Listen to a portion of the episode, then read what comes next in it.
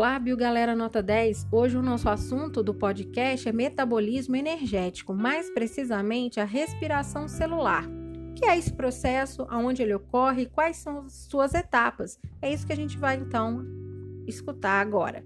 Respiração celular é o processo pelo qual os organismos obtêm energia para realizar as suas diversas atividades, seja andar, correr, escrever e até mesmo dormir você gasta energia. E essa energia então vem do processo de respiração celular, que pode ser dividido em dois tipos: a respiração aeróbia, que é aquela que acontece na presença do gás oxigênio, e é o processo ou respiração anaeróbica, que acontece na ausência do oxigênio.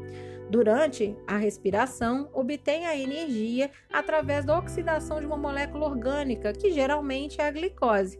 Essa energia fica armazenada nas ligações químicas da molécula de ATP, que significa adenosina trifosfato. O processo de respiração aeróbica, gente, acontece em três etapas. A glicose, então, vai ser quebrada, não de forma imediata, mas em três etapas: a glicólise, o ciclo de Krebs, também chamado de ciclo do ácido cítrico, e a cadeia respiratória, também chamada de cadeia transportadora de elétrons. Esse processo acontece no interior das mitocôndrias. Então, a organela responsável por esse processo de respiração celular são as mitocôndrias. É, é, nós podemos resumir esse processo de respiração celular numa, através de uma equação geral, uma fórmula geral, que é C6H12O6, que é a molécula de glicose, mais O2, que é o oxigênio, na presença de oxigênio, vai ser então totalmente quebrada, gerando gás carbônico, água e energia contida então nas moléculas de ATP, ok? Agora vamos falar um pouquinho sobre as etapas? Começando então com a primeira, a glicólise. Embora a respiração celular seja considerada um processo que ocorre na presença de oxigênio, a glicólise não acontece na presença desse gás, ou seja, na glicólise não é necessário a participação do gás oxigênio.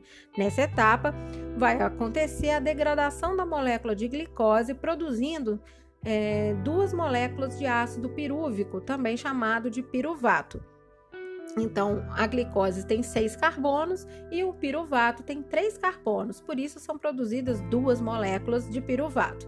Também há uma produção de ATP, de energia, e um detalhe importante: essa etapa não acontece nas mitocôndrias. A glicólise acontece então no citoplasma.